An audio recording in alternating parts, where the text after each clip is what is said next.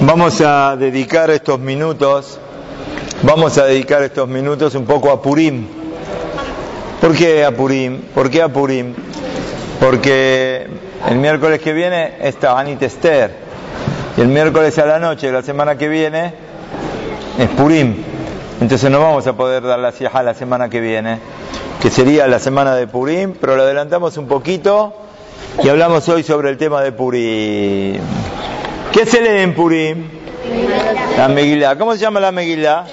Megilat Esther. ¿Por qué se llama Megilat Esther?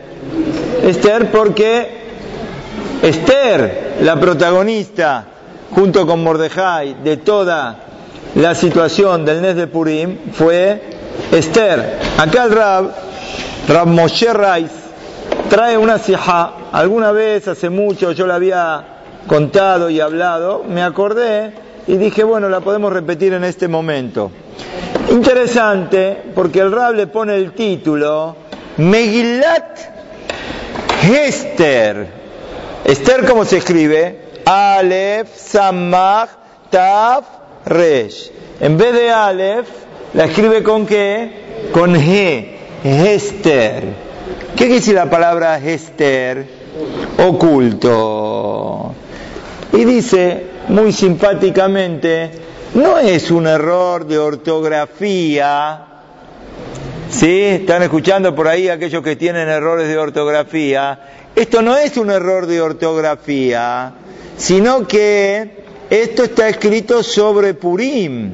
Y aparte, siguiendo la, la, la, la, la parte simpática, dice, no se piensen que lo escribí en Purim esto y estaba un poquitito que tomado, había cumplido con esa misma, sino que quiero hablar sobre la Megilá de Purim, pero no por el nombre verdadero que tiene la Megilá de Purim, que es Megilat Esther, con el nombre de Esther Amalcá, sino que quiero ir un poco más profundo a la parte interna de la Megilá, que toda la Megilá es una cosa Esther, es oculta, es toda oculta.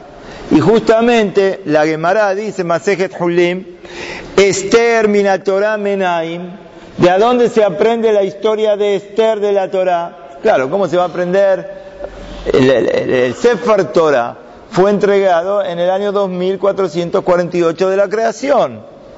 Y el milagro de Purim, ¿cuándo vino? ¿Cuándo vino el milagro de Purim? Al final de la destrucción del primer Betamikdash, hay 70 años de paréntesis entre el primero y el segundo.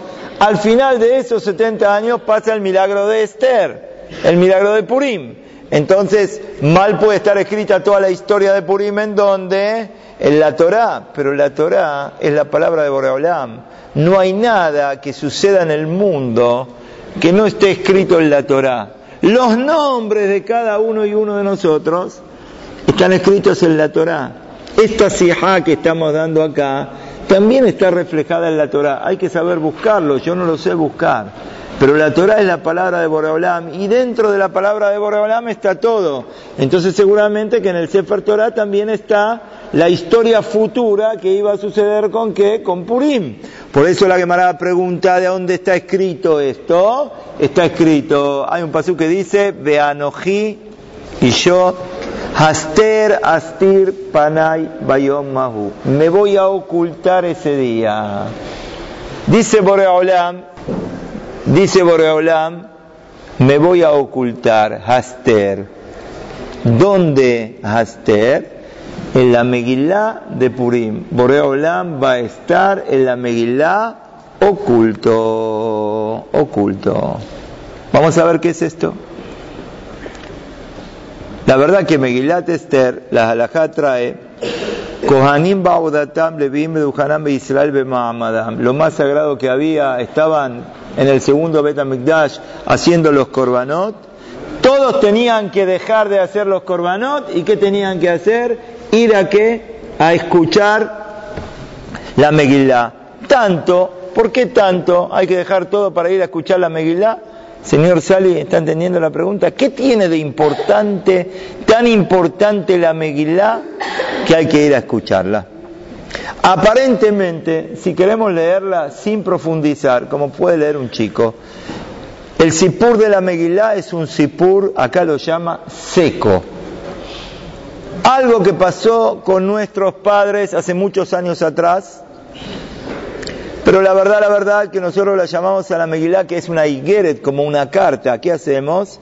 La movemos como si estaríamos leyendo una carta, una carta de una historia de lo que pasó pero no es una simple historia. Si querríamos resumirla en forma muy sencilla, diríamos así. Sucedió una vez con un rey. ¿Quién era este rey? Ahashverosh. Que tenía un ministro que era enemigo de Israel, archienemigo. ¿Quién era? Haman Arashá. Haman Arashá. Este ministro enemigo, ¿qué quería hacer? Destruir y matar a todos los Yehudim ¿Cuántas veces pasó esto en la historia de Israel? Hombres, mujeres, chicos, querían matar a todos. Y de casualidad, esta es la palabra de hoy, de casualidad, había un yehudí que tenía poder en el reinado, muy sadik, ¿cómo se llamaba ese yehudí? Mordejai, porque una vez le demostró al rey algo muy especial que le salvó la vida, ¿se acuerdan del tema del que descubrió aquellos que lo querían envenenar? Ese Yehudí también tenía una parienta, que ¿quién era la parienta? Esther, era la parienta, ¿qué era Mordejai de Esther? Primas, dice el Pasuk, y Esther, Bat Dodo, la hija del tío, ¿qué? La hija del tío que es la prima. Bueno, y por intermedio de ambos lograron dar vuelta toda la historia. Todo lo que querían hacer se dio. Esto es un poquitito así, a grandes rasgos, lo que sucedió en la Megillat Esther. Pregunta. ¿Cuántas veces está escrito el nombre de Hashem en la Megillah? ¿Eh? ¿Ninguna? ¿Eh? Ninguna, ninguna. Hay muchas de Rashot que sí está escrito Yabo Hamelech Behaman Hayom. Me estoy acordando ahora. Yabo Hamelech Behaman Hayom. Estas cuatro palabras empiezan Yod Ke Ke. Una de las maneras que se puede llegar a buscar el nombre de Boreolam dentro de la Megillah. Pero si lo querés ver escrito en forma clara, no está. Parece que Boreolam no está. Pero sin embargo, después de todo esto que está tan oculto, hay un pasuk al final de la Megillah que es como un código secreto. ¿Saben lo que es un código secreto?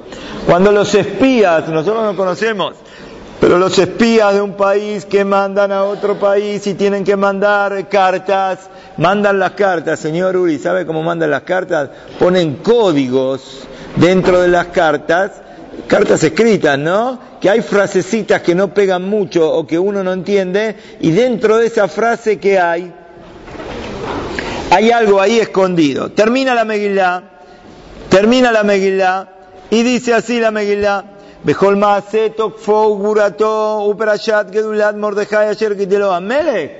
Y toda la historia del poder de Mordejai y todo lo que lo enalteció el rey, Alohem que tuvimos al Sefer, Dibrea Yamim, Le Está escrito, toda esta historia está escrito en la, en la historia de los reyes de, reales de Media y de Persia. ¿Qué dice esto? ¿Qué es este pasuk del final de la Megillah? Shelomo, ¿estás? Este pasuk del final de la Megillah. ¿Qué dice? La historia está escrita en los libros de Media y de Persia. David, a mí que me interesan los libros de la historia de Media y de Persia. No, viene la Megilá y nos enseña algo muy importante. Si querés estudiar historia, si querés ver la Megilá como un libro de historia, pasó que el rey se emborrachó, mandó llamar a la señora y la señora no quiso venir. Entonces, como no quiso venir, el rey la mandó a matar y después la extrañaba y por eso quiso tener otra reina y entonces se eligieron y justo le tocó. Eso es historia. ¿Querés estudiar los libros de la historia? Andá y agarrá los libros de Madai y Parás. Ahí está la bibliografía, ahí está todo. Pero si querés estudiar la historia de Purim, como personas grandes que somos, no como un libro de historia, sino con profundidad. Hay otra manera de ver toda la historia de Purim. Aquello es todo superficial, es todo por arriba. Nosotros tenemos que tener la capacidad de entender la verdadera situación de Purim. ¿Qué fue la verdadera situación de Purim? Había una lucha entre dos personas. ¿Quién era la lucha entre las dos personas? ¿Quién era? Del lado de los Yehudim, ¿quién está? Mordejai. Y del lado de los Goim, ¿quién está? Amán. Amán, Amán Hagagi. ¿Qué era Amán? ¿De qué pueblo? Amalek. Vamos a leer Perashat Zahor esta semana. Amán Hagagi y Mordejai Yehudi. La guerra no era nada más entre las personas, entre Mordejai y Amán, sino que era una guerra por sobre todo de ideología de cómo ver los sucesos de la vida. La ideología de Amán. ¿Qué decía Amán? Amán, Micre, Amán es todo casual, todo casualidad. Por eso dice la, la, la Megilá, dice que Mordejai nos enseña, lo Mordejai et Kolayer Karahu. Cuando manda Esther a Hatach para que le pregunte a Mordejai qué es lo que pasó acá, cómo salió este decreto tan grave, cómo salió este decreto tan grave en contra de todos los judíos que los quieren matar a todos. Le contesta Mordejai et kol ayer carajo. Todo lo que pasó, viene la Gemara y enseña, Ben Benosh el carajo, el nieto, el descendiente de Amalek, que sobre Amalek está escrito ayer Karejaba Derech, que se te presentó en el camino, todo casual.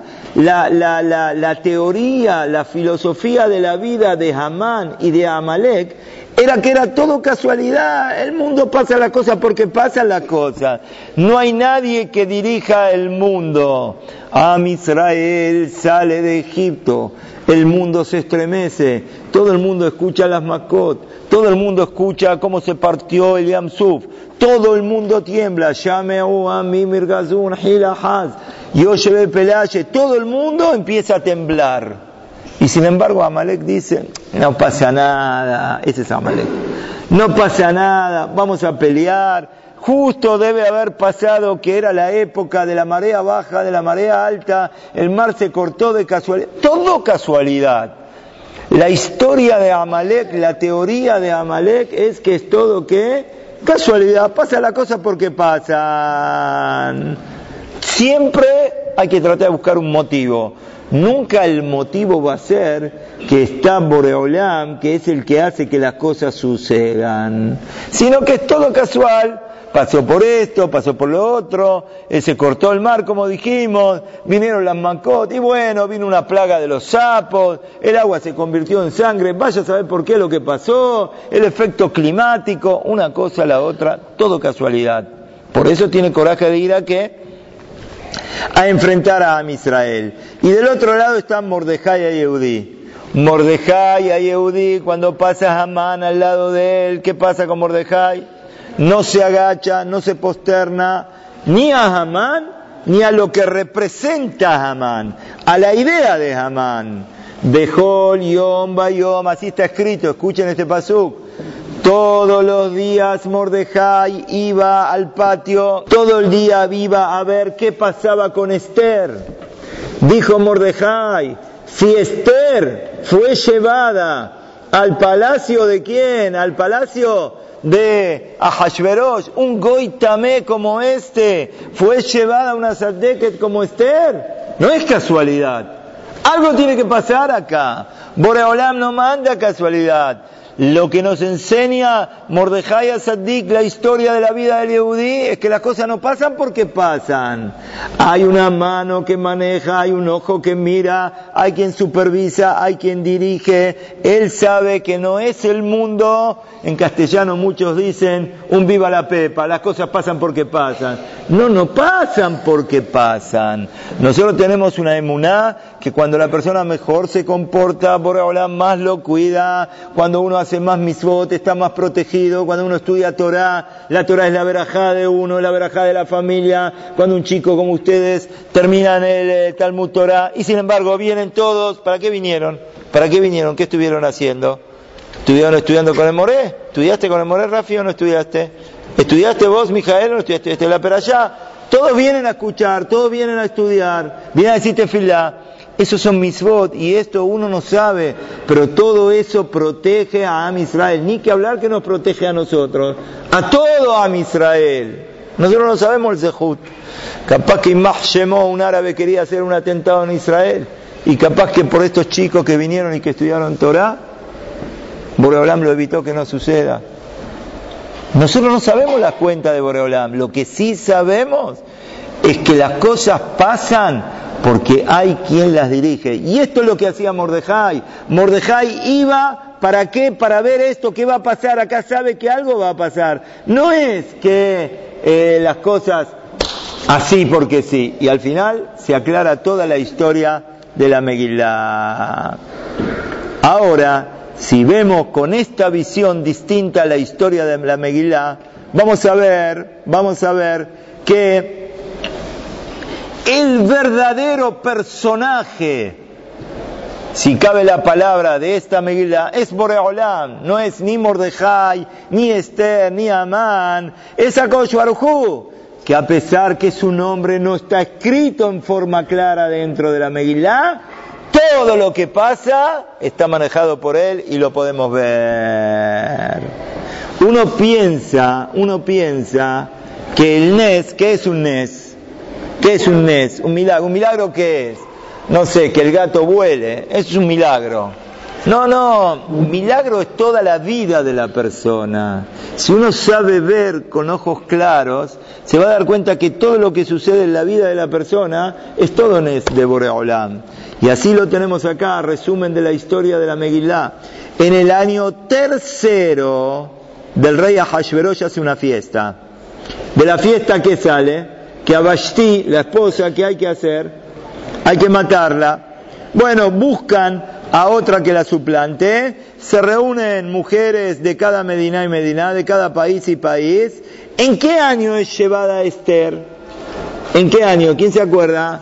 Vishnat Sheva de Maljuto, en el año séptimo. Quiere decir, desde que mataron a Vashti hasta que Esther la coronan como reina, ¿cuántos años pasaron ya?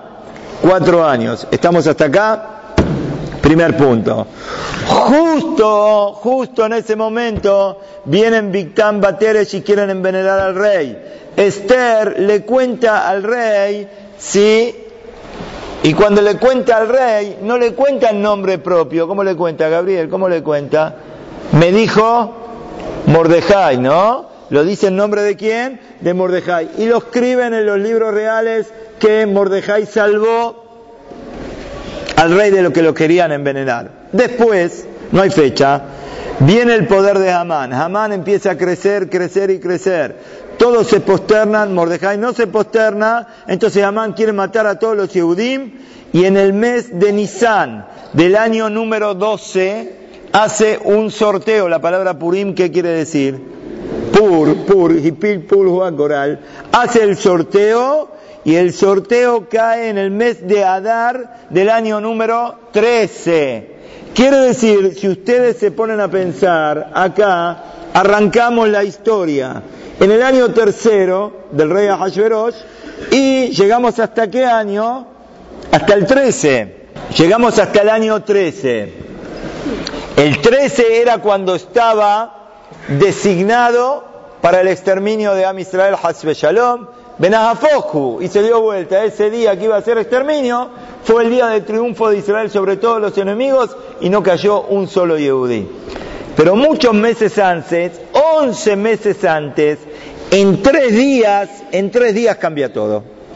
Quiere decir, este suceso, que aparentemente son todas cosas casuales que fueron pasando en tantos años, se concreta en tres días y se da vuelta todo en tres días, se da vuelta toda la situación. ¿Qué pasó ese día?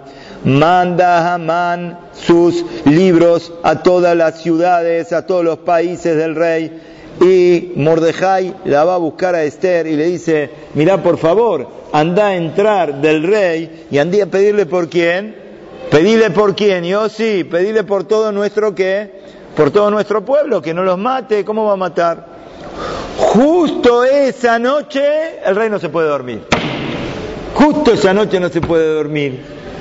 Lo tomó un tranquilizante, justo esa noche no lo tomó.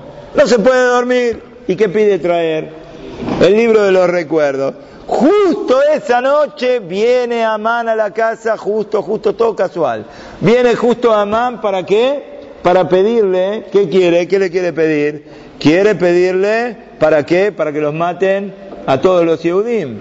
Y justo esa noche el rey lee todo lo que Mordejai lo había salvado, todo lo que había salvado cuando lo querían envenenar, y pregunta, ¿y qué, con qué se le pagó a Mordejai con esto? ¿Con qué se le pagó?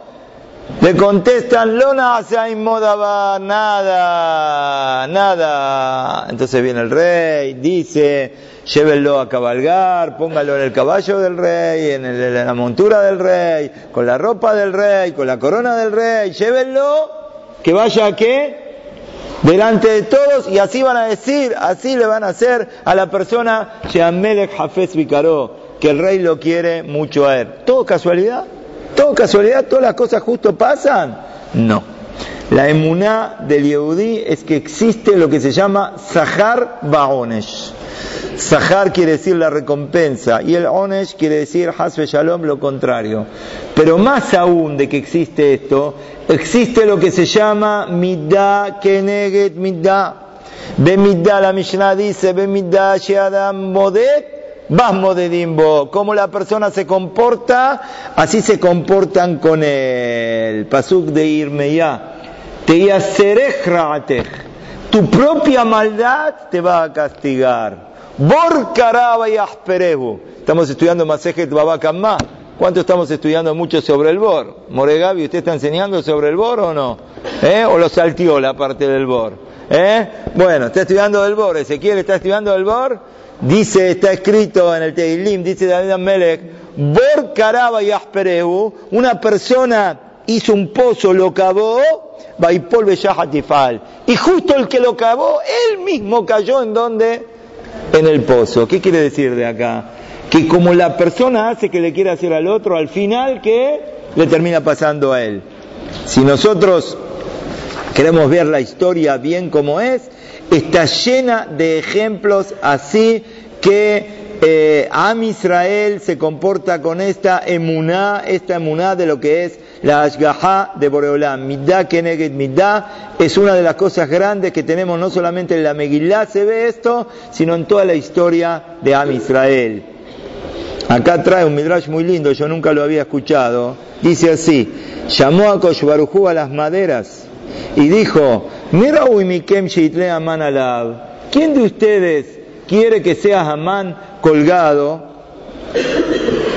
Vino, la higuera, el higo, la higuera, dijo, mira, de mí traían bikurim, las primicias, y a Israel se compara con el higo, por lo tanto a mí me corresponde. Vino la parra y dijo, de dónde sale la uva, vino la parra y dijo, Gefem Misraim te hacía. No, a mí me corresponde, a Israel se comparó conmigo. Rimón, que fela harimón rakatej. ¿Dónde decimos este Dan? ¿Dónde? Shira Shirim. Que fela harimón rakatej, como el gajo del rimón Rakatej, la Gemara dice, afilu rekanim shebach melei misvot karimón. Afilu un Israel chiquito te lleno de misvot como el rimón. ¿Qué si se empiezan a pelear? Cada uno quiere que Natán. ¿Qué quiere cada uno? Que lo colguen a, lo cuelguen a la mano, ¿en dónde? En el árbol. Saltó, allá, Kafascos, vino un árbol de espinas delante de Boreolam y dijo, Ribbona Olamim, Señor del mundo. barata, barata, todo lo que existe en el mundo es para honrarte a vos, Boreolam. Y todos estos ya tuvieron una misión. La parra tuvo una misión, el, el, la higuera también, el egos también, se compara también. Todos tuvieron una misión. Y a mí, la espina, el árbol de espinas, ¿para qué me creaste? Entonces yo te pido que lo cuelguen sobre mí. ¿Por qué? Porque este es Cosés, ven Cosés a la cos. Este es una espina, hijo de una espina. Midá que midá, así como él es, que es una espina, que viene a pinchar, que viene a destruir. Que la propia espina lo cuelgue a él. Y Akosh Barjú aceptó lo que pidió esta espina. ¿Qué nos enseñan Hazal con esto? Que los sucesos del mundo no son casuales. Esta es la diferencia entre Mordejai y Hamán. Esta es la diferencia con Amalek. Amalek, Mikre, Ayer Derek. Todo casual. Viene acá la emuná de Am Israel. Más aún, está escrito una, cosa muy linda de la Megillah. Akash Magdim Refuá la Macá. Antes que venga el golpe, ya Boreolam creó la solución. Lo podemos ver en la Megillah. Miren lo que pasó acá. Podía bien haber pasado que antes que salga la será del exterminio de Am Israel, que salga y que después lleva llevada Esther al Malhut. No, ¿qué pasó? Primero, ¿qué? Primero la llevaron a Esther. Y después que la llevaron a Esther, vino la será. ¿Qué nos enseña esto?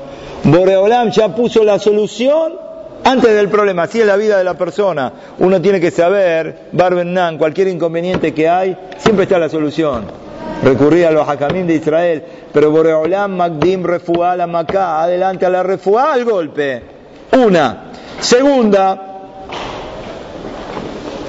podía ser que después que van con todas las noticias que Mordejai le diga al rey del, tema del asesinato, del envenenamiento. No, no fue así, sino que fue justo al revés. ¿Para qué? Para enseñar que primero vino la refuá, ya Mordejai le dijo al rey y después vino todo lo demás. Esto es el Nes de Purim.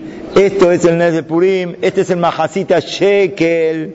¿Por qué ponemos Mahasita Shekel? Hay que poner Zeher de Mahasita Shekel, no Mahasita Shekel. Recuerdo del Mahasita Shekel. ¿De dónde sale? Dice la Gemara, Galui Beadu, Baruchu, Boreolam sabe que en el futuro iba a venir Hamán a pagar plata para poder destruir a Israel. Le quiso pagar al rey Ahashverosh. Por eso Boreolam en la Torah ya nos escribió la misma de que de Mahasita Shekel se adelantó nosotros pagamos primero. ¿Para qué? Otra vez, mitad que mitad, para estar protegidos y adelantar la refuá a la Maca. Por eso tenemos que entender la historia. Si uno se pone a pensar la historia, yo les pido un minuto de detenimiento, ya vamos a decir minja, un minuto de detenimiento. Que cada uno empecemos a pensar la historia de nuestras vidas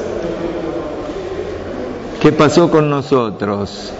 ¿Dónde nacimos? ¿En qué lugar? ¿Dónde nos educamos? ¿Por qué fuimos acá? ¿Por qué fuimos allá? Y uno piensa que es todo qué? Todo así. A uno le tocó ir a Italia, a otro le tocó ir a Israel, a otro le tocó ir a Brasil, a uno le toca para acá, al otro le toca para allá. ¿No te cree que todo es casualidad? No hay casualidad.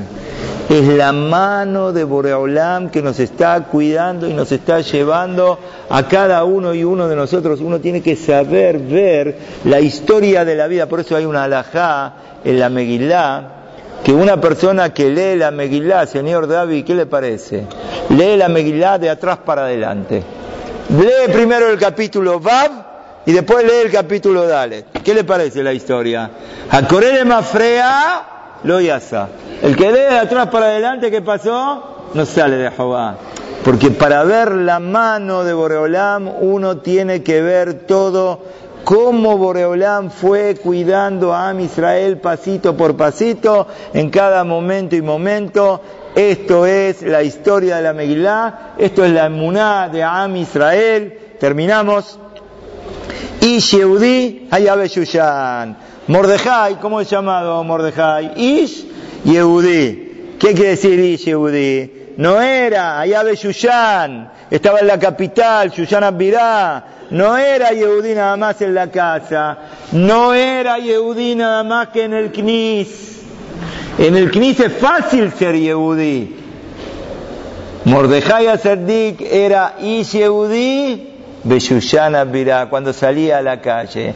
Su sisit, su kippah, su midot, su irachamayim. Esta es la gran enseñanza que nos deja Megillat Esther, que realmente es Megillat Hester porque el nombre de Boreolam está oculto, pero nos enseña para toda la vida mirar para arriba y saber que Boreolam gobierna y dirige todos nuestros actos. Muy bien, chicos.